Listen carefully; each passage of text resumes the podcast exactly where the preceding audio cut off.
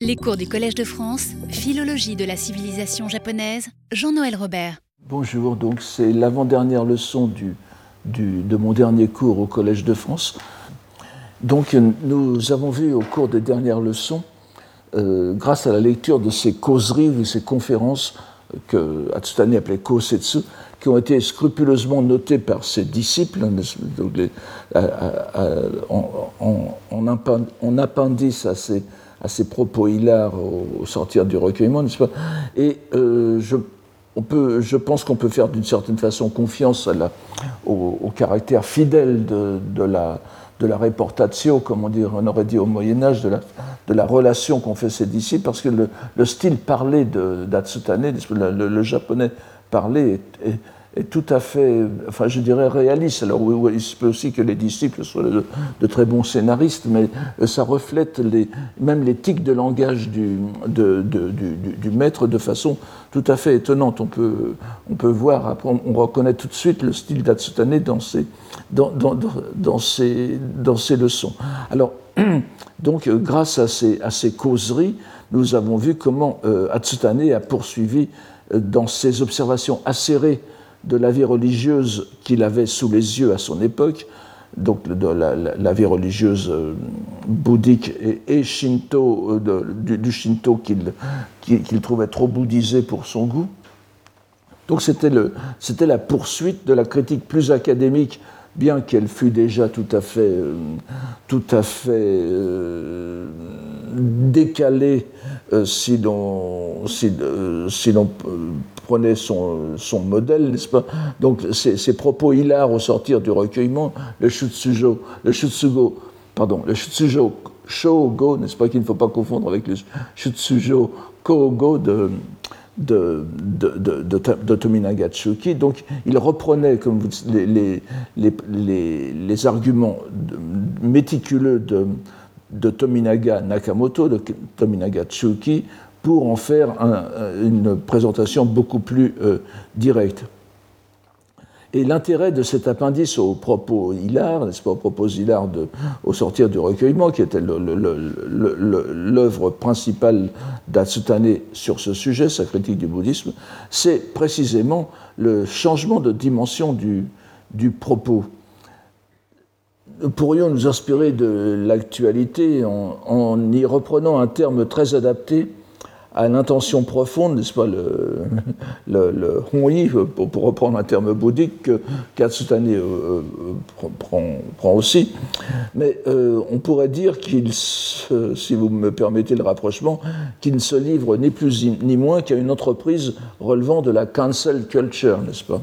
C'est-à-dire à une entreprise d'annulation, une tentative de réduire à rien, au néant, les 13 siècles ou, le gros millénaire, comme on, peut compter, de présence bouddhique au cœur de la culture japonaise.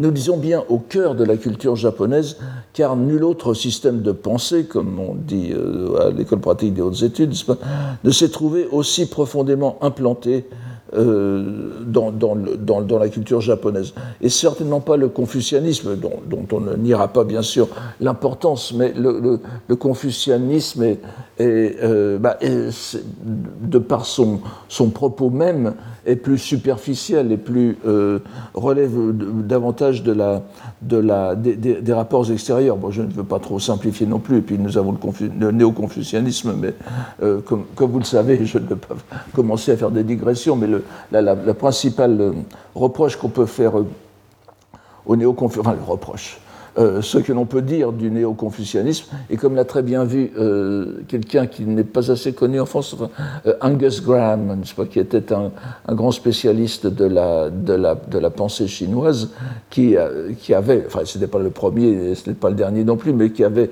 bien relevé, et pour inviter à, y faire attention, le, degré de, de, bouddhisation, si l'on peut dire, qu'il y avait dans le néo-confucianisme. Donc c'est- euh, on, ne peut pas comparer l'implantation euh, du, bouddhisme dans la civilisation, dans la culture, dans, la, langue japonaise et le confucianisme qui est toujours beaucoup plus repérable, alors que, comme j'essaye de le montrer depuis euh, dix ans, le, bouddhisme s'est infiltré dans, des, dimensions bien plus difficiles à, distinguer clairement. C'est pourquoi, encore une fois, euh, au, vu de cette, euh, euh, de cette entreprise d'annulation à laquelle se livre Atsutane, nous trouvons très pertinent, très pertinent le rapprochement qu'avait fait notre collègue et ami Alan Grappard entre ce mouvement d'annulation du bouddhisme que fut le Haibutsu Kishaku, n'est-ce pas, qui veut dire pratiquement ça, c'est oui, l'annulation, l'anéantissement du bouddhisme qui euh, s'est déchaîné au début de l'ère Meiji, hein, j'en ai parlé plusieurs fois, et évidemment sous l'inspiration indéniable des idées euh, d'Atsutane. Et on se rappelle Haibutsu Kishaku, il, euh, c'est l'un, une moitié du slogan en vigueur à l'époque. L'autre, c'est Sonno Joi, n'est-ce pas C'est-à-dire révérer l'empereur, euh, le, souverain, mais ici l'empereur, et chasser les barbares. Donc tout cela, vous, voyez que le, le, Joi, chasser les barbares, eh bien, euh, est relié au fait de chasser le bouddhisme, parce que le bouddhisme est dorénavant perçu, enfin, veut, est l'objet d'une tentative d'exclusion de la culture japonaise, donc vraiment de la, cancel culture.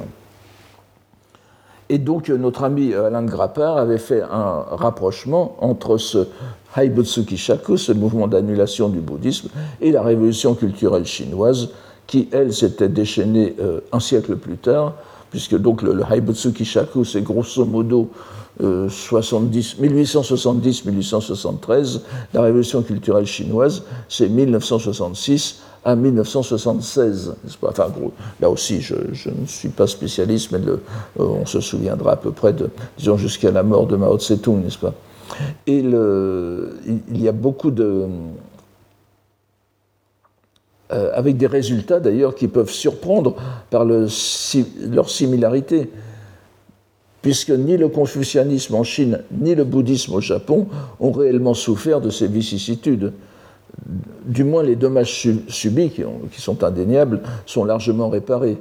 Euh, en, Chine, la, destruction des, objets d'art qui n'étaient pas aussi, certainement peut-être pas aussi terrible qu'on l'a dit, mais euh, qui, était certaine, la, disparition pendant un certain temps de toute transmission littéraire, et puis, euh, au, Japon, évidemment, eh bien, les, musées, les musées occidentaux et euh, regorgent d'objets qui, ont été, non pas pillés, mais vendus à l'époque au Japon.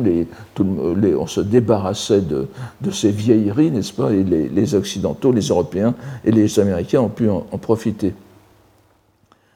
Et quant au, pour l'action culturelle, le, la, chose, le, résultat le plus amusant, puisque vous savez que l'un des slogans de la révolution culturelle chinoise, c'était critiquer Lin Piao et critiquer Confucius. Lin Piao, qui était, le, disons, le rival de Mao Tse-tung pour, pour, pour euh, simplifier. Et puis maintenant, nous voyons que l'un des principaux instruments du, de ce qu'on appelle le soft power chinois, c'est-à-dire la, diplomatie, la diplomatie du centre culturel plutôt que de la canonnière, ce sont les instituts Confucius. Tout, est dit, on voit les résultats de la révolution culturelle. Donc le, bouddhisme au Japon, on peut dire qu'il n'a pas trop souffert après cela, et même il y a eu une sorte de reprise intellectuelle. Mais euh, pour ce qui est du Japon, donc en revanche, on pourrait se soutenir que le Shinto s'en est fort moins bien sorti en raison du rôle éminemment symbolique qu'il jouait pendant toute la période d'expansion militaire du, Japon. Et c'est peut-être la, la, place culturelle du, Shinto qui, a le plus souffert de cette révolution. Mais revenons à notre propos. En se, euh, en se, livrant avec enthousiasme à l'annulation totale du bouddhisme dans la culture japonaise, Atsutane y crée évidemment un grand vide. C'est ce dont il, finit par s'apercevoir. Ce vide concerne d'abord la pratique religieuse. La place importante occupé par le bouddhisme dans la vie quotidienne japonaise, grâce aux nombreux rites accomplis par les bonzes, est entièrement délégitimé par les accusations d'hypocrisie ou d'incohérence que Hatsutane déverse sur le clergé. Ils ne se rendent socialement utiles, selon Hatsutane, qu'au prix d'une tromperie fondamentale. vous vous souvenez, il a dit et répété. Le bouddhisme, en raison de sa doctrine profondément pessimiste, toujours selon Hatsutane, mais qui est, euh, il, se, il, se, fonde sur des, sur des, sur des, des, doctrines bien spécifiques et qu'on aurait du mal en effet à nier. vous vous souvenez de la, la façon dont il répète comme un leitmotiv ce, cette maxime bouddhique, n'est-ce pas Jakumetsu Hidaku, le bonheur est dans la disparition, le, le nirvana. Je sais bien que c'est un peu simple, mais euh, ce n'est pas. Euh, ne, ne, faisait pas dans la dentelle et, d'une certaine façon, il a raison. Donc, le, bouddhisme, en raison de sa doctrine profondément pessimiste sur la nature du monde phénoménal, n'a aucune raison de chercher à l'améliorer, ce monde.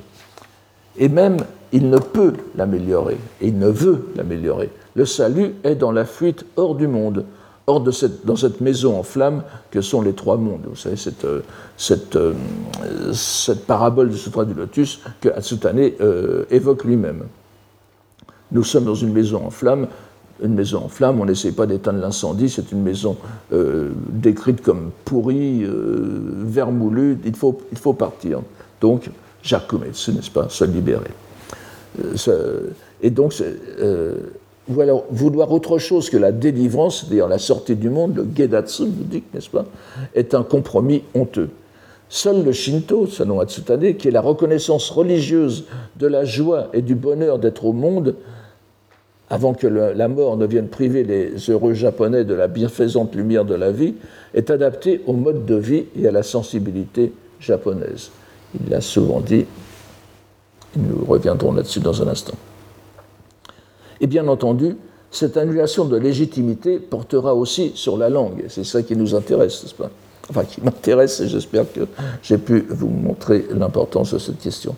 Nous avons vu au cours de notre enquête, qui s'est étendue au long de ces dix années, que le processus de symbiose langagière entre le japonais et le chinois s'est déroulé en s'approfondissant en deux directions principales.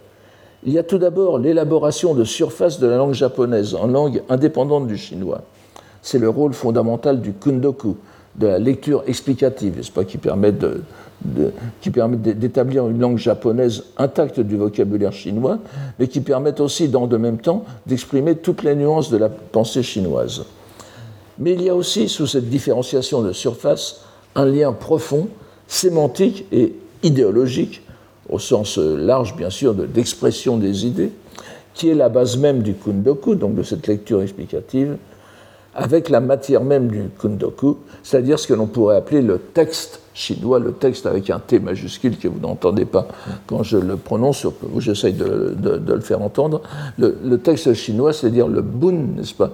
Le, wen en chinois, c'est-à-dire le, signe le plus, le, terme le plus vaste qui signifie à la fois le, signe d'écriture, le signe céleste, n'est-ce pas, la décoration et puis aussi la, civilisation, la culture, n'est-ce pas?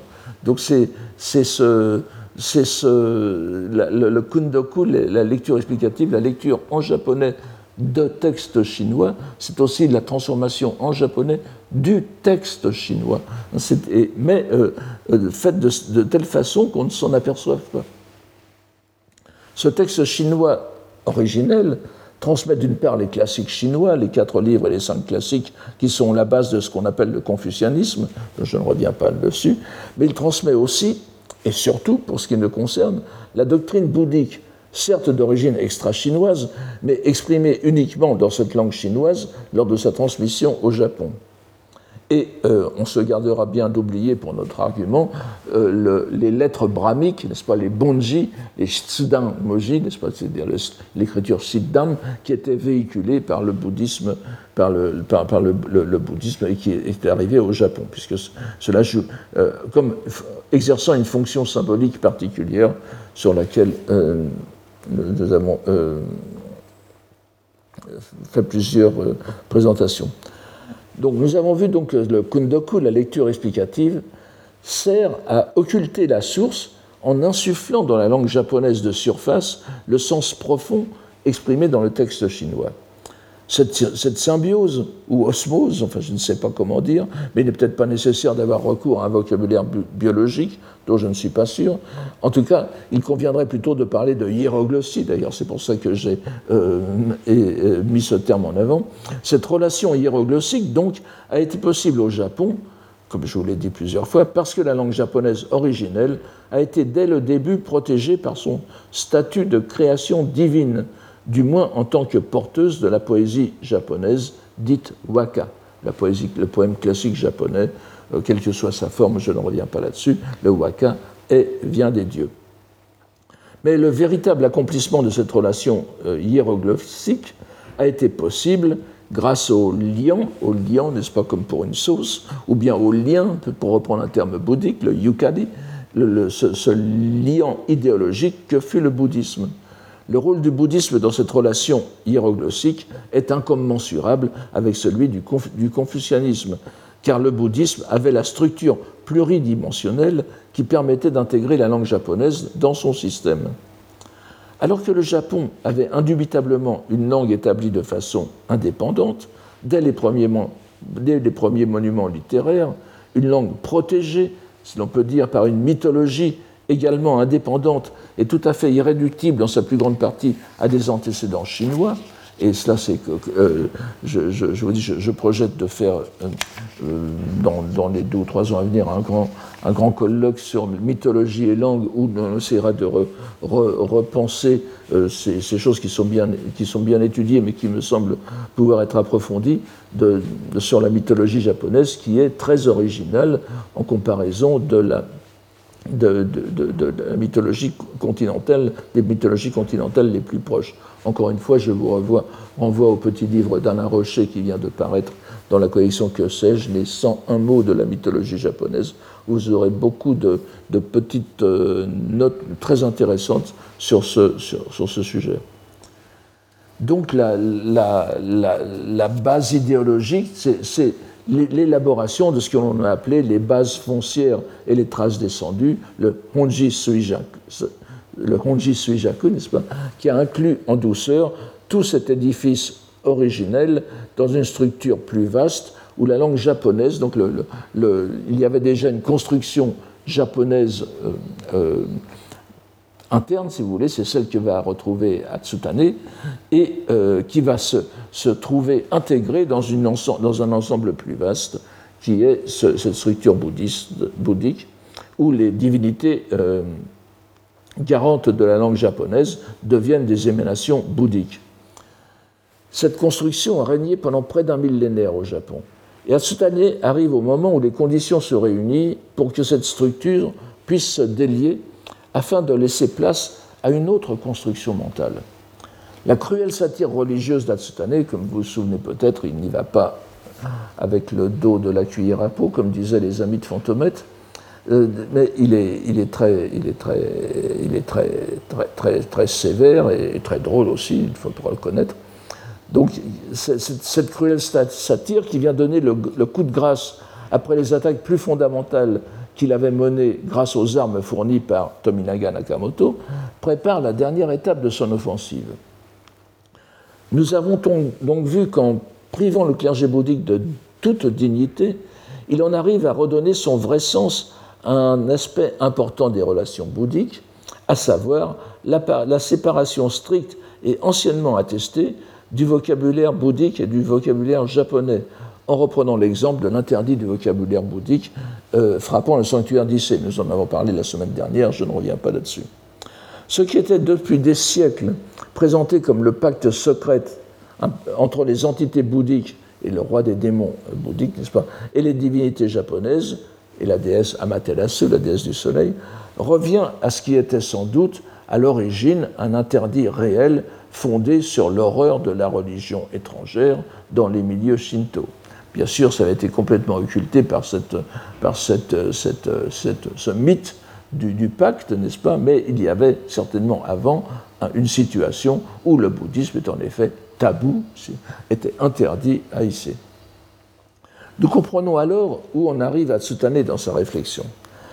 la hiéroglossie sino-japonaise était aussi une hiérographie. Ne l'oublions pas, ça, concernait l'écriture. Ainsi que nous l'avons vu avec les écrits de Jien, euh, donc ce moine du, XIIe, XIIIe siècle, qui, qui à la fois moine et poète, qui donne véritablement une justification dogmatique à la relation langagière et scripturaire sino-japonaise. Atsutane parvient donc avec une certaine facilité à redonner à la langue japonaise son indépendance religieuse et à la délivrer de ses attaches continentales indo-chinoises, indiennes et chinoises. Mais il se, trouve alors, il se trouve alors face à un terrible dilemme, un terrible sentiment de vide, je le répète. Alors que Motoori Norinaga, euh, l'on s'en souviendra, s'était parfaitement accommodé, lui, de l'usage des caractères chinois. Motoori Norinaga, donc, qui était le, maître indirect d'Atsutane. Enfin, Atsutane, vous vous souvenez de l'épisode du rêve, n'est-ce pas? Atsutane se, euh, euh, rencontre Norinaga en rêve et, se fait son disciple, ce qu'accepte Atsutane. Euh, et donc, il a été pendant un certain temps admis euh, dans les, disons, la mouvance de Norinaga jusqu'à ce que ces euh, théories, ces, idées beaucoup plus euh, extravagantes par comparaison avec celles de Norinaga le, le fassent, le fassent créer un, créer un, schisme, pas? Donc il, devra se séparer de l'école de Norinaga.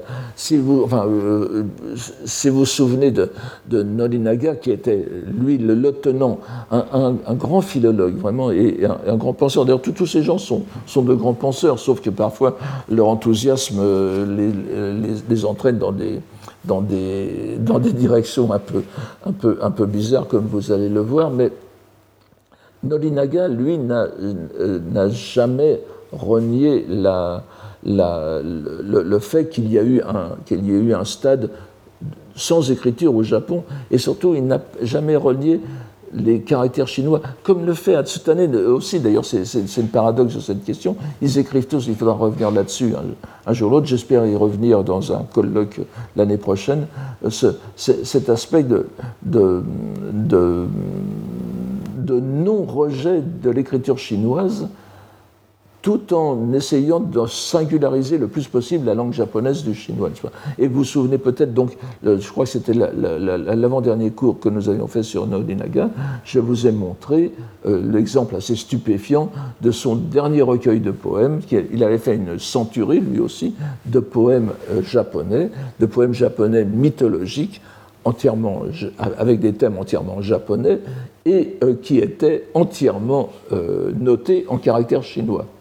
C'est-à-dire que euh, c'est le paradoxe suprême, n'est-ce pas L'ultranationaliste japonais, le, pourfendeur des Chinois, fait dans l'une de ses dernières productions poétiques, c'est du japonais, bien sûr, mais alors évidemment, c'était fait à l'ancienne, si vous voulez. C'est-à-dire qu'il il retrouve, le, il retrouve le style des, du, du, 8e siècle. Mais quand même, c'est. D'ailleurs, il ne s'en explique pas du tout, n'est-ce pas? Il, considère que tout le monde comprendra sa, sa démarche. Donc Nolinaga s'était parfaitement euh, accommodé de l'usage des caractères chinois et ne s'était pas plongé dans un trouble existentiel à ce propos. Et d'ailleurs, donc Nolinaga, malgré ça, avait plus systématiquement que ses prédécesseurs élaboré un véritable purisme linguistique dans son, usage dogmatique ou philosophique. Il est évidemment inutile de souligner que ce purisme linguistique n'est que, n'est-ce pas Mais déjà, ce n'est que est une petite révolution, mais c'est, en fin de compte, on, trouve ça même dès, Murasaki Shikibu au, au, Xe siècle, n'est-ce pas, à l'an 1000. C'est la systématisation en prose de ce qui s'était passé depuis toujours en poésie. Donc le purisme linguistique à la Norinaga n'excluait pas les caractères chinois, bien au contraire, il les utilisait avec profusion comme support efficace du vocabulaire japonais. Grâce encore une fois au kundoku, à la lecture explicative, donc en japonais, du chinois, il pouvait créer tout un lexique purement japonais, pour rendre des locutions chinoises jusqu'alors uniquement exprimées en lecture phonétique sino-japonaise. Pour donner un exemple très, très, très intéressant qui, qui a fait Flores, l'un des mots euh, favoris de Nolinaga et de, la mouvance du Kokugaku, n'est-ce pas, la philologie nationale, c'est Gakumon. Gakumon, c'est-à-dire la science au sens l'étude, la science au sens le plus large, pas, de, de, Wissenschaft allemand, n'est-ce pas. Et euh, donc on a toujours lu euh, Gakumon en, en, Japon, en, en sino-japonais et Nolinaga, je ne sais pas si c'est lui qui l'a inventé, mais en tout cas c'est lui qui diffuse la lecture monomanabi, monomanabi, n'est-ce pas, qui est, euh, qui est littéralement le, l'étude des choses, enfin je, ne reviens pas sur le, sur, le, euh, sur le sens de mono, on en a parlé à l'époque euh, du, du, de Naminaga d'ailleurs, enfin disons donc l'étude des choses, étudier les choses, et qui est une, très bonne lecture de, de Gakumon. Encore une fois, il n'y a pas ambiguïté, et euh, c'est très bien, parce qu'il y a le caractère chinois à côté. Les caractères chinois à côté permettent de comprendre immédiatement ce que Nolinaga a en tête. Et donc le, refus d'exclure les signes chinois aboutissait en réalité à un, enrichissement considérable du, euh, du vocabulaire japonais.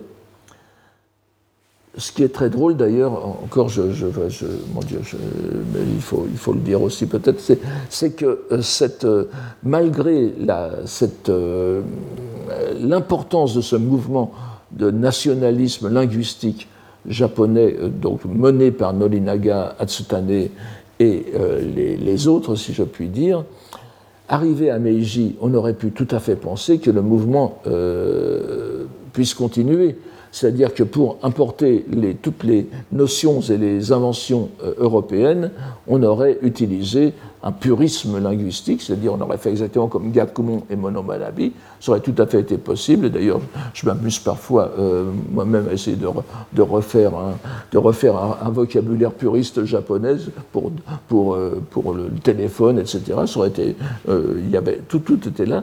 Et les Japonais ne l'ont pas fait, justement ils ont décidé de prendre le vocabulaire chinois, de, pan-asiatique en quelque sorte, et là certainement dans un désir aussi de constituer une, une ère culturelle, une ère culturelle euh, pan-asiatique, bien que le mot n'existait euh, n'exista pas encore à l'époque, n'est-ce pas? Mais euh, c'est une, idée qui, ne coulait pas de source, mais qui a eu un succès extraordinaire, puisqu'à présent, tout l'Extrême-Orient sinisé utilise un vocabulaire moderne dont une bonne partie, pas tout d'ailleurs, euh, mais une bonne partie a été créée au Japon. Mais alors, Atsutane fait un pas de, de, plus en avant. Euh, son retour aux dieux à l'âge des dieux s'accompagne d'une question fondamentale, une fois que l'on distingue clairement, comme il le fait, langue et écriture, ce qui n'est pas toujours fait, on reviendra. La, langue japonaise est divine et éternelle, ça personne n'en doute, mais que dire de son écriture? Pour JN, par exemple, que je viens de mentionner, donc autour de l'an 1200, qui est dans la lignée tacite de, de, de, de, Kukai, n'est-ce pas, le grand, le, grand religieux des environs de l'an 800, lui, euh, qui, que Jien ne cite pas, mais euh, dont l'influence a été très grande sur l'école de, de, je ne reviens pas là-dessus, la question. Mais donc, dans, dans, dans, pour Jien et la tradition bouddhique euh, à laquelle il a donné naissance, la réponse est simple il existe un lien substantiel et essentiel entre la langue graphie, n'est-ce pas, la langue et graphie, c'est-à-dire les, phonèmes et les, graphèmes et les phonèmes euh, japonaises, et la langue graphie indienne, les phonèmes et euh, graphèmes indiens, que sont les lettres brahmiques, les bonji, n'est-ce pas, qui, euh, ont été importés avec le bouddhisme au Japon.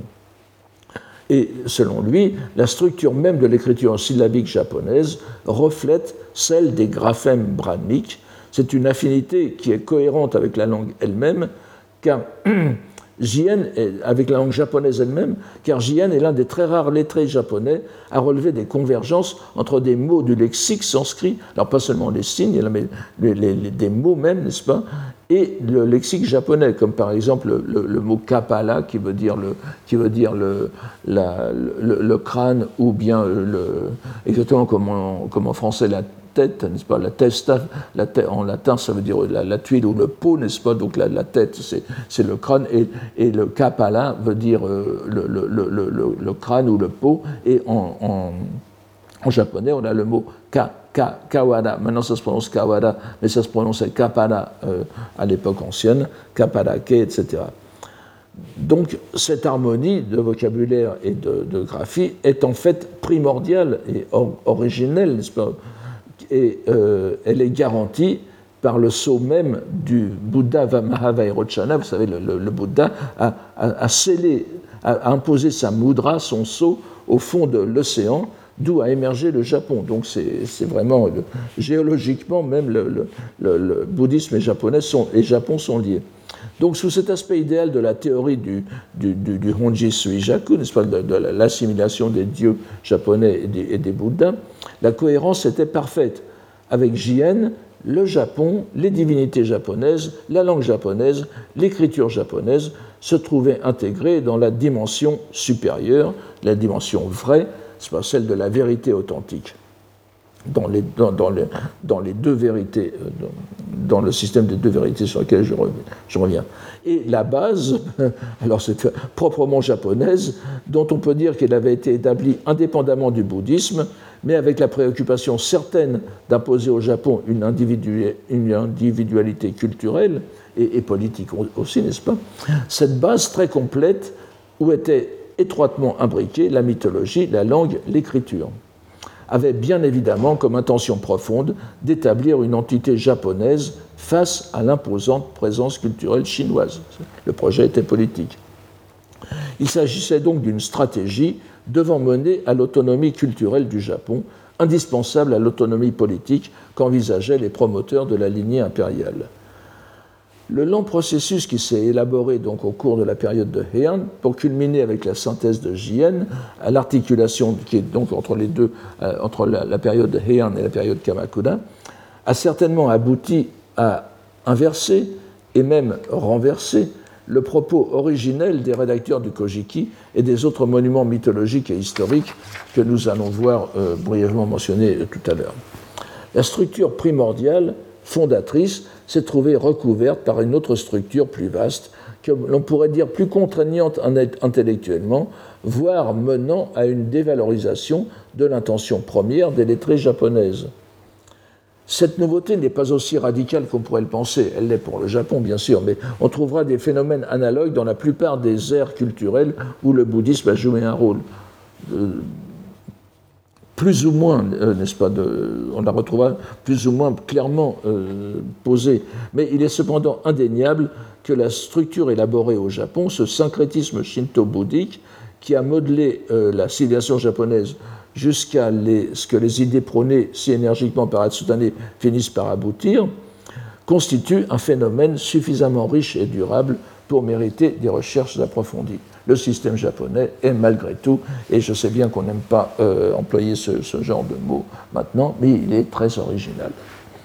C'est d'ailleurs pour ça que je me suis permis d'essayer de l'étudier. Mais voilà, les attaques d'Atsutane se sont concentrées sur le bouddhisme, dont il ne veut rien retenir.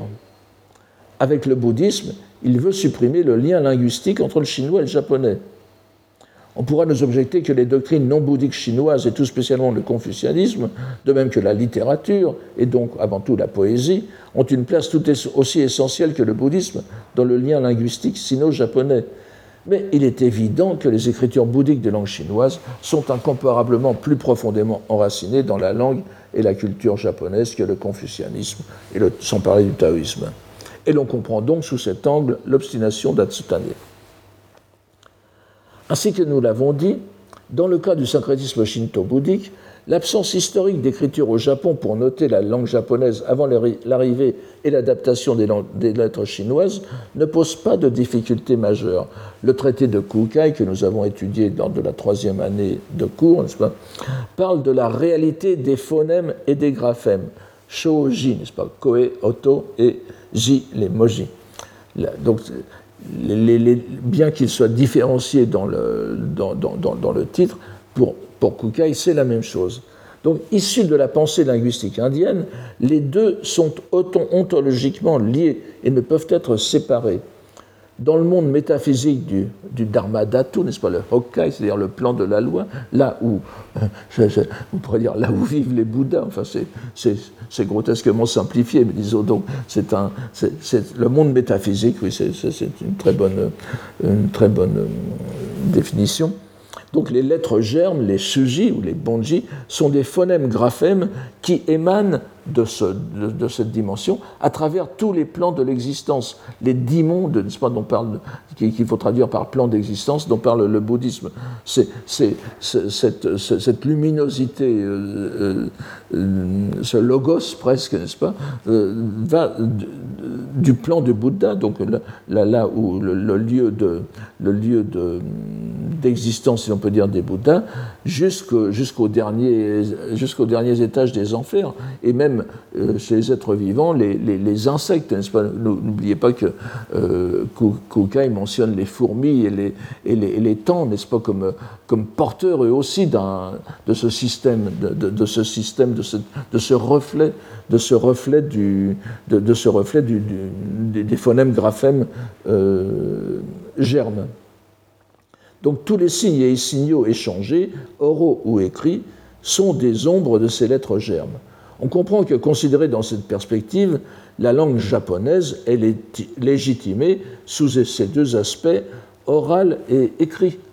Il n'est pas besoin vous n'avez pas besoin d'avoir un signe d'écriture explicite pour dire que ça vient de, lettres germes. N'oubliez pas que d'ailleurs, dans, la, pensée indienne, cette idée de, de lettre en plus du son est relativement euh, récente, c'est-à-dire que euh, pour moi et pour, quelques autres, c'est arrivé avec le bouddhisme dans la pensée indienne originelle.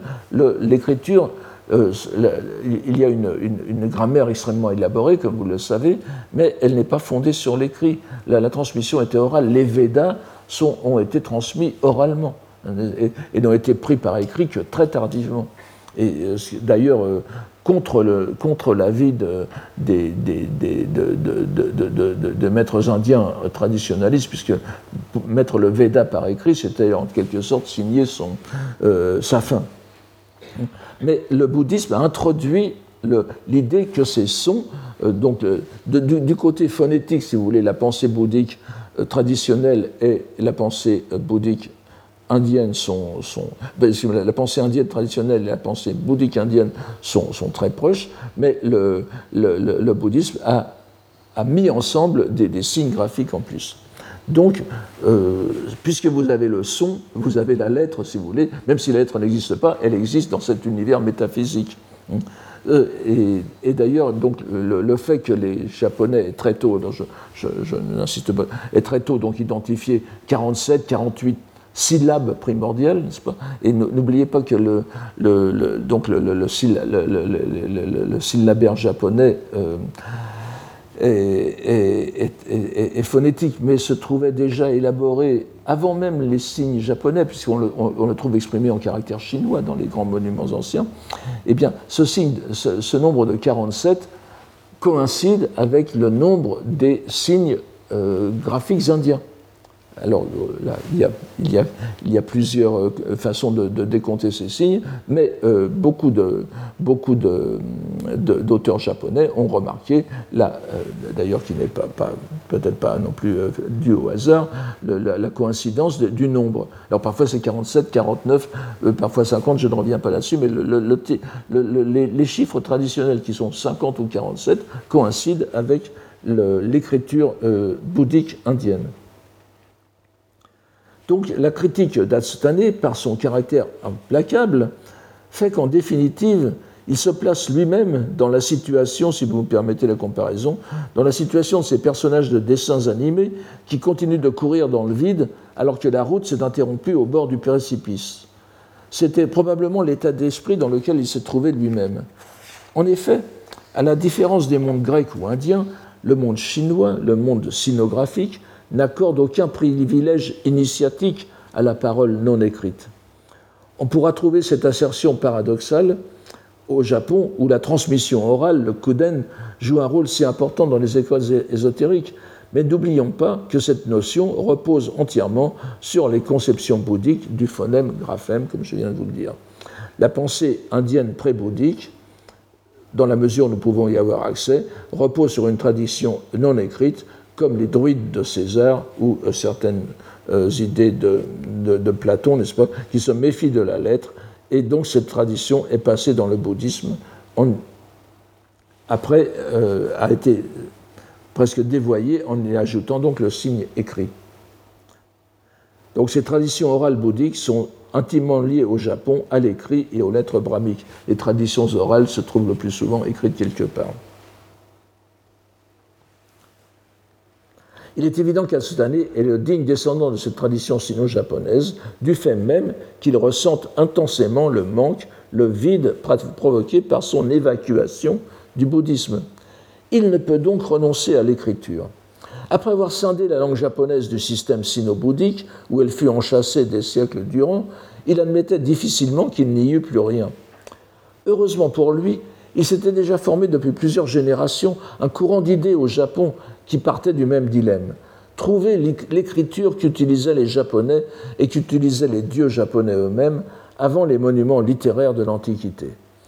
Il y avait en Chine même, et depuis de longs siècles, une tradition bien attestée d'écriture céleste, ou plutôt de sceaux célestes, qui ont fleuri dans les milieux taoïstes chinois. Ce sont des signes qui extérieurement ressemblent plus ou moins à des caractères chinois, mais qui, n'ont aucun sens, pas, qui sont beaucoup plus tarabiscotés, si vous voulez bien me passer l'expression, que les caractères chinois, et qui sont censés être révélés euh, par des, à, des, à, officiants en transe, pas, qui, qui, les, qui, peuvent les, tracer et ensuite en faire un usage euh, apotropaïque et tout ce que vous voulez. Alors, ces sauts ont fleuri dans les milieux taoïstes chinois, mais euh, de façon plus intéressante pour notre propos, ils se sont transmis aussi au Japon en se propageant dans les groupes d'ascètes montagnards, vous savez, les Yamabushi, euh, ces, itinérants, ces pèlerins itinérants qui pratiquent le Shugendo, la, voie, des pratiques euh, miraculeuses en quelque sorte, dans les montagnes, n'est-ce pas? Et que nous avons déjà rencontré plusieurs fois au hasard des narrations bouddhiques. Et euh, ces, sceaux célestes, qu'on appelait parfois tempu, euh, coexistaient avec les lettres brahmiques et étaient censés émaner de créatures surnaturelles. N'étant pas formellement euh, intégrés dans le bouddhisme, ces amulettes célestes étaient donc des écritures flottantes, dont l'origine chinoise n'était semble-t-il que peu perçue au Japon. Elles comportaient de nombreux styles, nombre d'entre eux étant des dérivés manifestes de caractère chinois, d'autres de libre création. Bon, là, vous en avez. Euh, je, n'insiste pas sur les.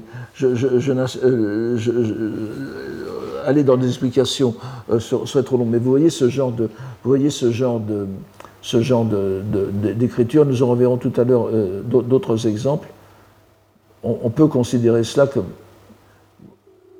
vous, voyez la, colonne de, la, colonne de gauche, la dernière colonne de, gauche est tout à fait typique, typique de, ces, de ces signes célestes, n'est-ce pas qui, alors, qui sont présentés par, par Atsutane comme des, comme des comme des, des, des, écritures de la haute antiquité. Et euh, c'est très, très, intéressant, de, enfin, juste pour vous montrer à quel point c'est éclectique, vous avez, vous avez vraiment des, dérivés de ces, de ces caractères célestes chinois, comme ici et ici.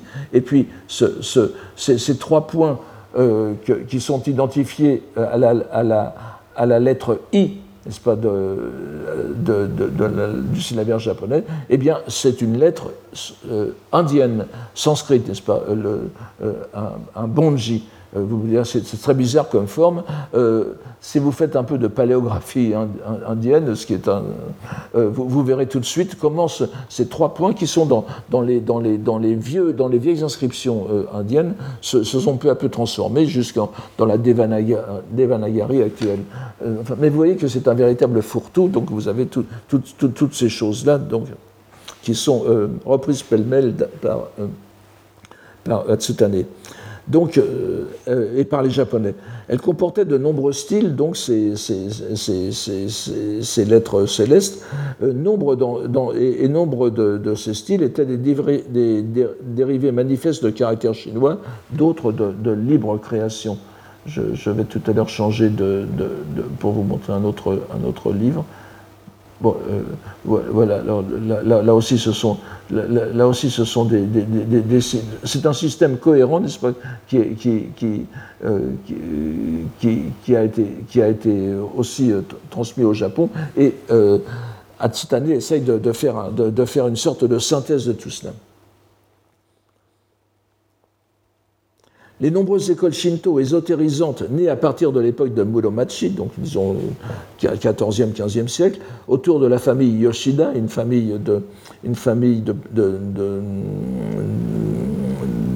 d'officiants du Shinto qui ont élaboré une, une, sorte de syncrétisme bouddhique shinto euh, ésotérique, et d'autres étaient apparus, euh, donc ces, nombreuses écoles avaient déjà mis en valeur ces écritures. D'autres aussi étaient apparus au hasard des lignées particulières des desservantes sanctuaires, regroupées euh, sous l'appellation générale des lettres japonaises Hibumi, Hibumi, c'est-à-dire donc les, lettres, littéralement l'écriture du soleil, Hi étant le Hi de Nihon, n'est-ce pas, le, Japon, et, et, Fumi étant le caractère Bun dont je parlais tout à l'heure. Donc, disséminés dans tout le Japon, ils étaient l'héritage privilégié des familles du clergé shinto, les negi. Il semble difficile de les ramener à un seul système, sauf phonétiquement, puisqu'ils sont tous plus, ou moins formés sur le système euh, syllabique japonais. En revanche, il y avait un autre système graphique appelé à une plus grande notoriété et dont la vogue fut euh, étrangement paradoxal. Alors pour, toute cette euh, histoire très complexe, je vous renvoie à l'article de, mon collègue et ami François Massé, que j'ai déjà mentionné plusieurs fois. Cet article qui s'appelle L'écriture des dieux, Hirata Atsutane et l'écriture coréenne, de la nécessité d'une écriture autochtone de haute qualité à l'aube de la modernité. C'est le titre est ironique, bien sûr. C'est publié dans la revue Sipango. Euh, numéro 17, euh, année 2010, page 1, 28. Euh, il y a beaucoup de choses, nous partageons beaucoup d'idées. je suis entièrement d'accord avec, avec François Massé sur la plupart de, des choses qu'il donne dans ce, dans ce, très bel article. juste à la fin, vous allez voir une toute petite, un tout petit ajout que je fais. Mais donc, on, le, système donc mis au point par euh, euh, euh, revalorisé par Atsutane va supplanter les autres pendant près d'un siècle, aidé donc par les, efforts des, des, successeurs d'Atsutane, et dont l'esprit critique que nous avons vu si étincelant à l'encontre du bouddhisme se trouva brusquement aveuglé. Nous allons voir rapidement comment Atsutane l'aborde à partir de deux écrits, tout d'abord, les notules sur les preuves de l'histoire antique. Alors, c'est le, le Koshicho Kaidaiki. Je, ne vais pas m'étendre dessus parce que la, matière est vraiment. Je vous donne simplement euh, voilà, ça c'est l'édition de poche Iwanami Bunko. Je vous y renvoie, vous avez, la pagination ici. Je, ne vais, pas suivre, je, résume simplement quelques-unes euh, de, ce, qu'il dit. Donc les notules sur l'épreuve de l'histoire antique, puis un autre texte dont je, vous ai déjà montré une partie, le traité de l'écriture japonaise en lettres divines, le, le, donc c'est le, Shinji Hibumiden, n'est-ce pas? Le, alors, sur les, preuves de l'histoire antique, je ne reviens pas là-dessus. Vous vous souvenez, je vous avais dit que euh, euh Atsutane peu satisfait des monuments littéraires de l'Antiquité euh, historique et, mythologique, les a retravaillés et en a fait un texte qu'il appelle le Koshi, c'est-à-dire l'histoire de l'Antiquité, Inishie n'est-ce pas, et euh, dont il a fait un exposé suivi, qui est pour lui la vraie histoire japonaise. Alors ensuite, il a fallu démontrer que ce qu'il disait était vrai. C'est le Koshicho, n'est-ce pas, les preuves, euh, Cho étant le, caractère Akashi, les preuves de cette histoire antique. Et puis, il a fait une petite, euh, une, enfin, une digression d'une vingtaine de pages euh, sur, le, sur, les, sur les, vous voyez, le, le Shinsei, Moji no long discussion sur les lettres de l'âge des dieux ou l'écriture de l'âge des dieux. Il prend comme remarque il prend comme point de départ une remarque souvent citée du prêtre shinto Imbe no Hironari, n'est-ce pas, qui était euh, au, tout début du, du 9e siècle. Le texte a été présenté à l'empereur, à, l'empereur Heisei en 807, n'est-ce pas Un texte qui s'appelle le Komo Shui, les glanes des récits antiques. Alors voici ce, cette cette, euh, cette, citation que vous trouvez à la deuxième ici. Dans la haute antiquité, l'écriture n'existait pas. Nobles et vilains, jeunes et vieux communiquaient oralement. Kuchiguchi ni aitstaete, littéralement de bouche en bouche. Mais les paroles et les faits du passé n'étaient pas oubliés. C'est une remarque qui se rapproche tout à fait des idées grecques et romaines antiques sur l'utilisation de l'écriture développée au détriment de la mémoire. L'écriture vient supprimer la mémoire. C'est selon Atsutane cette phrase de Hilonadi qui a servi de preuve de l'inexistence de l'écriture à l'âge des dieux pour les savants des âges suivants. Le, mot qu'il utilise pour, pour, pour savant, n'est-ce pas, c'est un texte c'est un terme très, très, très, intéressant puisqu'il l'appelle euh, Jishkinin, à la deuxième ligne, qu'il fait lire par. Euh, qu'il fait, qu'il, lit euh, C'est très, encore un exemple de son, de, son, de son vocabulaire novateur et, conservateur à la fois, monoshilibito. Mais il nous dit, euh, donc, euh, Atsutane nous dit que plus il réfléchit, plus il réfléchit à la question, moins il est convaincu de la pertinence de cette remarque et se propose d'y réfléchir à nouveau frais.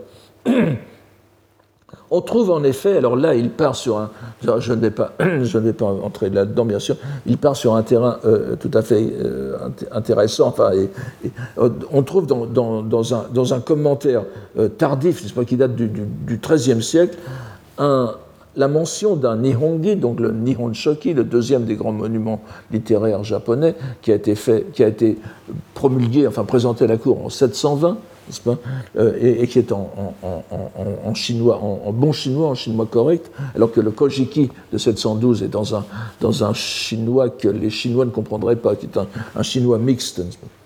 Et donc on trouve la mention d'un Nihongi en caractère syllabique, un kana Nihongi, donc écrit en kana c'est-à-dire les, caractères japonais utilisés pour la langue, pour la langue japonaise.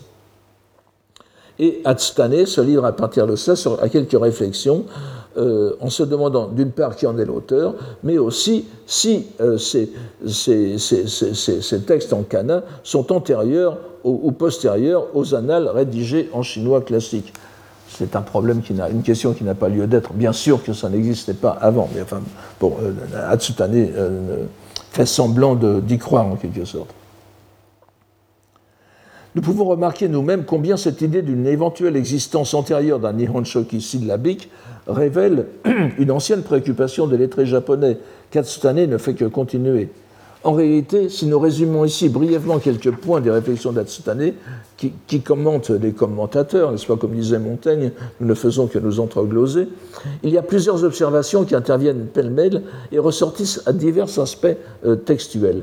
Il y a d'abord l'évidente preuve d'une tradition en des, euh, des, des, des, poèmes, des poèmes antiques. Dans les deux monuments littéraires dont je viens de vous parler, de 712 et de 720, il y a des poèmes japonais dont plusieurs sont le fait des dieux. Hein, comme je vous l'ai dit, c'est là-dessus que repose la légitimité du, Japon. Or, ces poèmes sont tous notés en caractère chinois, mais pris phonétiquement. Hein, c'est-à-dire que ce sont des, des kanas, ce sont, ce sont c'est le syllabaire japonais. Et, le, et le système est parfait le système est, parfait. Et ce qui est très intéressant, c'est que les deux, recueils ont des systèmes différents. C'est-à-dire ils ont tous les deux recours à, des signes chinois japonais, euh, à des signes euh, chinois différents pour euh, noter les mêmes phonèmes japonais. Hein. Mais c'est toujours, il, y a, il y a 47 signes, si vous voulez, de chaque côté. Et donc, le fait que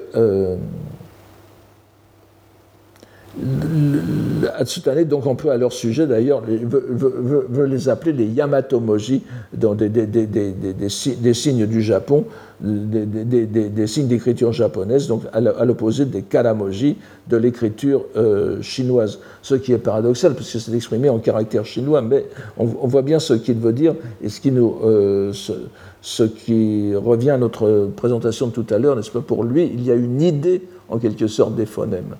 Je, vous invite à garder cette, idée justement en tête. Donc il y a aussi le fait que l'on fasse lire en kundoku ce qui est écrit en caractère chinois dans ce texte même. Et il nous donne par exemple des exemples qui, sont pour lui des exemples évidents que ces caractères chinois devaient être lus de façon primordiale en japonais, en, signalant de, mauvaises... De, des lectures qui étaient des japonismes. Bon, je, ne reviens pas là-dessus, mais toutes ces remarques sont très intéressantes et montrent bien que comme je vous dis, a un esprit critique euh, indubitable. Cependant, pour ce qui est des caractères purement syllabiques tels que nous les voyons dans les notations des poèmes, l'ambiguïté n'est pas résolue entre les sinogrammes utilisés phonétiquement et les katas proprement dits. La différence est pourtant faite avec les kanas dont la création est attribuée à Kukai. Parce que vous savez bien qu'il y a aussi donc ce qu'on appelle les Ilohano, les, les, kanas que nous avons actuellement sont attribués dans leur forme actuelle à, Kukai, donc, euh, mais euh, ils, ils sont plus probablement systématisés au Xe siècle. Donc, toutes ces observations, encore une fois, nous amènent à la conclusion implicite selon laquelle les caractères syllabiques sont une catégorie abstraite, comme je viens de vous le dire, qui, relèverait presque d'une sorte de métalangage et qui serait réalisée de plusieurs façons dans les monuments littéraires antiques. Ces caractères syllabiques sont la langue japonaise. Et l'on ne peut s'empêcher de penser que malgré l'acuité et la pertinence de ses remarques critiques philologiques, Atsutane reste sous l'emprise de cette vision du langage composée des phonèmes graphèmes comme catégorie universelle émanant à travers toutes les dimensions du monde, une vision du langage héritée directement du bouddhisme. Pour Hatsutane, la préexistence de la langue japonaise est prouvée par la possibilité de la notation antérieure en caractères syllabiques avant les caractères chinois. Mais la difficulté majeure, c'est que tous les exemples de syllabaires que l'on puisse rencontrer en scrutant les textes antiques sont liés d'une façon ou d'une autre avec les caractères chinois. Même si l'on peut imaginer que la structure syllabique présente dans les poèmes remonte au monde des dieux, les signes qui les notaient ne sont plus connus. À l'évidence, donc, comme il le dit lui-même d'emblée, l'affirmation de Imbe no Hironari, selon laquelle il n'y avait pas d'écriture dans la haute antiquité, ne peut que susciter le doute. Et nous remarquerons que Imbe ne parle pas de l'âge des dieux, c'est Hatsutane qui introduit le mot. C'est l'évocation qu'il finit par rejeter de l'impossibilité d'un état antérieur noté en caractère syllabique d'un texte avec une majuscule japonais divin qui l'invite à poursuivre sa réflexion jusqu'à des hauteurs vertigineuses, mais malheureusement trompeuses. Mais il y a avant cela une étape intermédiaire dans sa réflexion qui est le rapport avec, la divination. Alors là aussi, je vais avancer très, très rapidement, et encore une fois, vous, euh, ça, sera plus, ça sera expliqué de façon plus euh, cohérente dans le texte de, Massé, avec la divination. Donc il s'agit d'une question complexe que nous ne pouvons qu'effleurer. Et rappelons donc que l'article de Massé est la meilleure présentation pour cela. Et euh, Pour les résumer en quelques mots, les allusions à la divination sur les carapaces de tortue ou les omoplates de cervidés, qui se trouvent dans les textes mythologiques japonais, à une époque euh, bien antérieure donc à l'arrivée de l'écriture chinoise, euh, sont le point de départ. Ce sont ces traces divinatoires qui auraient été à l'origine de l'écriture des dieux. Comme vous le savez tous, ces, pratiques existaient déjà en Chine depuis bien longtemps, n'est-ce pas Depuis le XVe siècle avant Jésus-Christ, nous avons ce, genre de, ce, genre, de choses. Donc il s'agit d'une curieuse transposition de la pratique chinoise antique, de la scapulomancie, qui a été faite, euh, qui a été faite au Japon. Et, c'était extrêmement symbolique, comme vous le savez, par exemple, lorsque l'empereur Taisho, donc en, 1911, a succédé à l'empereur Meiji, on a essayé justement de faire symboliquement un rite de, divination par, euh, par, euh, par scapulomancie. Donc en faisant, euh, ça, consiste à, à, faire chauffer des omoplates de, de, cervidés ou d'ovidés, selon les cas, et puis d'examiner les fissures qui se, qui se produisent. Comme vous l'avez vu tout à l'heure, les, étranges caractères que nous avons vus tout à l'heure avec des sortes de, de, barres verticales et des points euh, et, des, espèces de, petits pics qui émanent dérivent de cela, n'est-ce pas? Et euh, euh, on a essayé de faire ça lors de l'époque, à l'époque Taisho, puis comme personne ne, savait exactement comment ça, se faisait, la tentative a, échoué lamentablement. Enfin, c'est, une autre histoire. Donc, la question se pose de savoir à quoi se réfèrent les signes qui sont produits par ce type de divination. Atsutane, prisonnier de son, puisque c'était avant l'écriture en principe, Atsutane, mais il y a des signes qu'il faut interpréter prisonnier de son désir de légitimité. Et, d'ailleurs, euh, il, faut, bien, savoir aussi que l'une des, théories sur l'origine de l'écriture chinoise, en particulier celle qui a été prônée par euh, Léon van der Merch, qui vient de disparaître, était que l'écriture chinoise est née, en effet, de cette, divination sur écailles de tortue, carapace de tortue ou bien euh, omoplate de cervidés, n'est-ce pas? Et que, et surtout, pour noter les résultats de divination. Donc le, chinois euh, écrit serait à l'origine une langue de, de, devin, une écriture de devin. Donc la question se pose de savoir à quoi se réfèrent les signes, les graphèmes qui sont produits par ce type de divination. Atsutane, prisonnier de son désir de, de légitimer une tradition graphique japonaise et divine antérieure à la Chine, va adhérer à l'une des vues les plus saugrenues, qui voulait que ces jindaimoji, ces signes d'écriture de l'époque des dieux, étaient un système cohérent dont il nous donne le tableau. Alors, le tableau, c'est page. Je reviens un peu en arrière. Voilà. Alors, vous, ceux, qui connaissent un peu, euh, nous reconnaissent tout de suite la, la chose, n'est-ce pas? Et il va tenter de rapprocher les fêlures sur les carapaces et les os avec la forme des caractères divins dont le modèle primordial, c'est le caractère divin, le modèle primordial n'est autre qu'une adaptation parfaitement reconnaissable des Hangul coréens, de l'écriture coréenne qui était en usage en Corée à l'époque même de Hatsutane. Euh, qui ont été inventés indiscutablement au milieu du XVe siècle après Jésus-Christ, euh, euh, Tout dépend de la date, enfin 1443 ou 46, enfin disons 1450, ça suffit amplement pour nos besoins, n'est-ce pas? Ça a été le, le, système a été promulgué par la signature du roi coréen Sejong, n'est-ce pas? Comme alors là aussi, si on, commence à réfléchir à l'origine de cette, écriture, euh, sous l'influence bien sûr des écritures alphabétiques qui étaient euh, très euh, répandues dans l'extrême-orient à l'époque, depuis les, dynasties mongoles. Alors, vous, voyez que, vous voyez que le, simplement, simplement il, y a, il, y a, il, y a il y a quelques quelques erreurs, n'est-ce pas?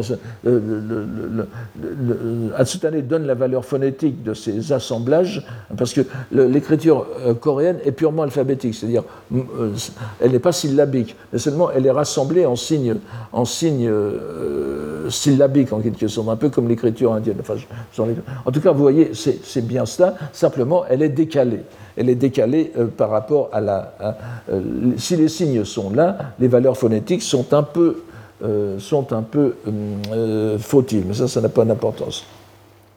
Une fois assurées ces correspondances, il va établir des parallèles entre ces signes modèles et les différents signes prétendument divins retrouvés dans la multitude des écrits de ce genre, et surtout les hifumi, qui sont donc ces, écritures, ces, écritures, du Japon, qui sont parmi les plus répandues dans les milieux ésotériques shinto. Et je vous, euh, on peut voir ici par exemple Vous voyez, euh, voilà, c'est, ces, espèces de petits vers de terre, n'est-ce pas, qui sont tout à fait, euh, qui sont tout à fait. Alors, vous avez ici, la, encore une fois, un tableau de l'écriture coréenne, et ici quelques ifumi. Voilà, vous avez alors vous voyez, il, essaye, de mettre, il essaye de mettre en correspondance, euh, en, refaisant, largement lui-même le, système, euh, tous ces systèmes d'écriture qui sont dérivés, selon lui, de ce système primordial qui est, je le répète, en vigueur en Corée à son époque. Bien entendu, il était évident pour tous les lettrés japonais que cette écriture de l'âge des dieux était semblable à l'écriture en usage en Corée dans certains milieux depuis donc la moitié du XVe siècle. Elle n'était pas universelle parce que, comme vous le savez, les lettrés coréens euh, trouvaient que c'était trop facile d'écrire euh, euh, dans, cette écriture. C'est une écriture que n'importe qui apprend en 30 minutes, n'est-ce pas? Si vous essayez, pour acheter une méthode de coréen, vous verrez qu'en une heure, vous, saurez l'utiliser. Vous l'oublierez aussi, aussi rapidement que vous l'aurez apprise parce qu'il faut, il faut, il faut faire du coréen pour, pour, le, pour la pratiquer, mais, mais c'est extrêmement euh, facile à retenir, c'est phonétique, enfin c'est une, une, écriture tout à fait. Euh, donc c'était trop, trop facile pour les lettrés coréens et ça a été réservé donc au, au, menu peuple. D'ailleurs c'était l'intention même du, du, roi Sejong, n'est-ce pas? Il le dit bien, c'était pour apprendre aux, simples, aux gens simples. Mais Atsutane, euh, donc, ainsi que nous l'explique aussi François Massé, a beau jeu de contrecarrer ces, objections de bon sens en soutenant qu'en réalité, c'étaient les Coréens qui avaient adopté, emprunté à date très ancienne cette écriture japonaise, probablement au moment de l'expédition de l'impératrice Jingu, n'est-ce pas, une impératrice euh, euh, semi-légendaire qui aurait fait une expédition euh, militaire en Corée au 3e, 4e siècle. Et comme vous le savez aussi, enfin, elle, est associée à l'invention de ce qu'on pourrait dire la, ceinture de grossesse, n'est-ce pas? Puisqu'elle était enceinte de, celui qui est de, devenir empereur après, après, elle. Et pour, euh, pour, retenir, euh, pour retenir la naissance, elle, avait euh, attacher une pierre sur son ventre pour retarder la naissance, le temps d'occuper la Corée, n'est-ce pas? Donc, euh, alors, euh, pour, pour Hatsutane, c'est très clair. Les, les, Japonais occupent une partie de la Corée à l'époque, le, royaume de. ce qui a donné naissance au royaume de Mimana, n'est-ce pas? Et donc, les Coréens se seraient emparés de cette écriture alors qu'elle était oubliée au Japon. C'est une explication aussi littéralement renversante et qui permet de justifier les erreurs qui se sont glissées dans les tableaux donnés par Atsutane. Ces erreurs, selon lui, ne sont pas des erreurs, ce sont les Coréens qui ont fini par dégrader l'écriture des dieux euh, sur leur sol, n'est-ce pas? Cette rapide esquisse du retour au monde des dieux, à l'âge des dieux, à l'écriture des dieux qu'a tenté Atsutane, attend une sorte de conclusion ou de bilan. François Massé s'étonne dans son article 4 cette année, après s'être donné tant de mal pour défendre contre l'évidence et le bon sens l'existence de cette écriture de l'âge des dieux, n'en ait rien fait. En effet, il, ne révèle pas de nouveaux textes, pas de connaissances neuves sur le monde des dieux, il la signale simplement. Les nouveautés qu'il apportera trois ans plus tard, n'est-ce pas, en 1822, puisque ce texte euh, date de, de, de, de 1819, auront une toute autre source, puisque, comme je vous l'ai dit euh, il y a quelque temps, ce sera le, Senkyo Ibun, n'est-ce pas, ou l'admirable relation du monde des immortels, qui est un reportage en direct sur le monde des esprits par l'entremise de son jeune médium Torakichi, qui apporte aux hommes de ce monde rongé par l'angoisse de l'autre monde de très originales et inouïes informations où l'écriture de l'âge des dieux ne joue absolument aucun rôle. Pas? Donc cette relation admirable est un message d'espoir Il aurait pu être concevable qu'Atsutane nous donne ce message dans un écrit révélé, rédigé dans l'écriture des dieux. Mais il n'a sans doute même pas rêvé à une telle supercherie. La fébrilité avec laquelle il a défendu contre vents et marées l'invraisemblable, face non seulement à ses adversaires, mais aussi à ses proches compagnons, s'explique, à notre modeste avis, par ce qui a été dit dans la première partie de cette leçon. Le propos fondamental d'Atsutane est de redonner une indépendance complète à la pensée, à la religion et à la langue japonaise en ne les faisant plus reposer que sur la seule tradition de l'archipel. Pour ce faire, il fallait saper, détruire dès la base l'édifice élaboré par les bouddhistes japonais. Un édifice intellectuel ciselé au fil des siècles, au point de lui donner une élégance artistique, intellectuelle et littéraire qui ont marqué la civilisation japonaise et en ont fait l'une de celles dont l'étude réserve les plus grandes joies. Et on se gardera d'oublier l'aspect politique de cette élaboration, dont tous les kokugakusha, les philosophes nationaux, sont très conscients.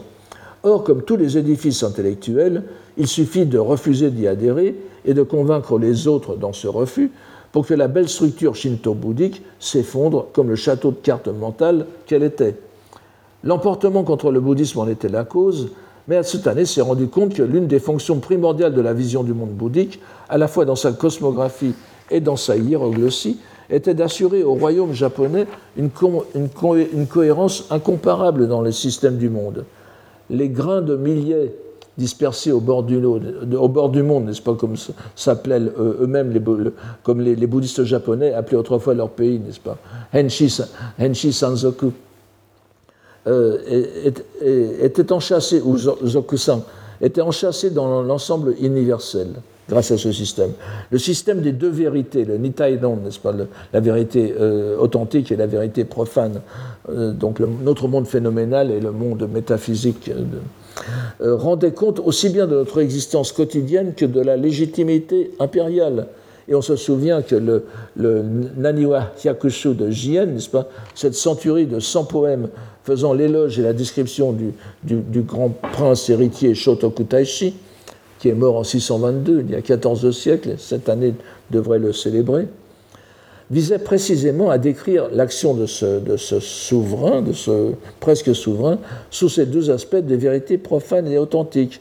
La langue japonaise, dans ce système, était directement liée, encore une fois, aux phonèmes-graphèmes primordiaux du Dharma Dhatu il n'y avait nul besoin, dans la connaissance de ces lettres germes qui fondaient le monde, d'aller plus loin que de savoir qu'elles existaient et que les paroles vraies qu'elles notaient, les shingon, n'est-ce pas, c'est-à-dire les, formules bouddhiques, avaient leur correspondante exacte et tout également efficace dans les créations poétiques en langue japonaise. Et je vous rappelle cette extraordinaire coïncidence, enfin euh, coïncidence euh, cultivée par les Japonais, Shingon, donc les dharani ou mantras euh, que notaient les bonji, les, lettres sanskrites, ce, terme de Shingon qui veut dire paroles vraies, paroles authentiques, se lit en japonais makoto, les paroles vraies, mais qui veut dire aussi la vérité.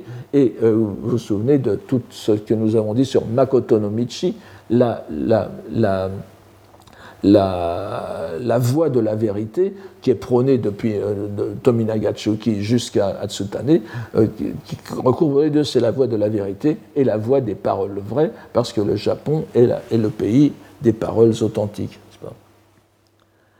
Donc, euh, il n'était pas besoin d'écrire des sutras dans, en bonji, n'est-ce pas? Il suffisait de savoir qu'ils existaient et que le japonais reposait sur eux, sur elles. Donc, comme nous l'avons dit plus haut, dans, son œuvre de destruction du bouddhisme, Atsutane s'est retrouvé brusquement à courir dans le vide en traitant de la langue écriture japonaise.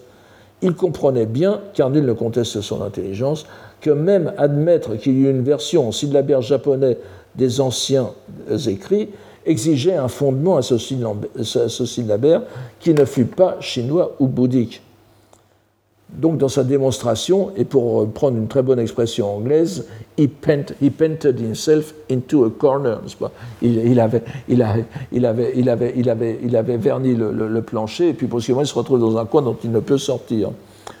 Donc, il n'avait pas besoin de découvrir une écriture cachée, une littérature cachée, il fallait simplement que la structure langagière manifeste des monuments littéraires japonais soit fondée aussi solidement qu'elle l'était dans la représentation bouddhique. Voilà, donc il a remplacé les Bonji par les, par, par les Hangul.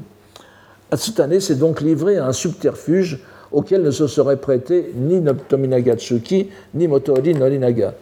Au terme de, contorsions invraisemblables, mais fondées sur un sens réel de la cohérence philologique, il a mis au point ce système bien plus branlant que celui qu'il s'était acharné à renverser. Pourtant, ainsi que le rappelle François Massé, les gouvernements nationalistes de Meiji, jusqu'à la première partie de Showa, de Showa jusqu'à la Seconde Guerre mondiale, donc, encourageront ces idées sur l'écriture de l'âge des dieux jusque dans les écoles.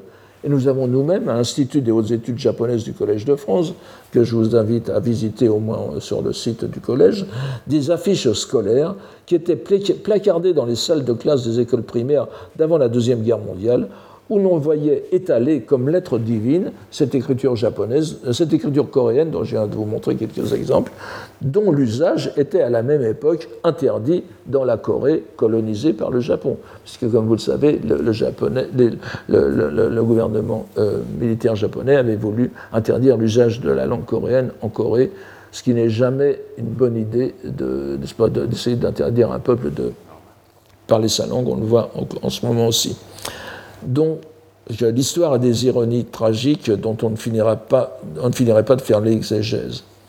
Il nous reste à présenter conclusion à cette étonnante histoire. C'est ce que nous essayerons de faire lors de notre dernière leçon et je vous remercie pour aujourd'hui. Retrouvez tous les contenus du Collège de France sur www.colège-2-france.fr.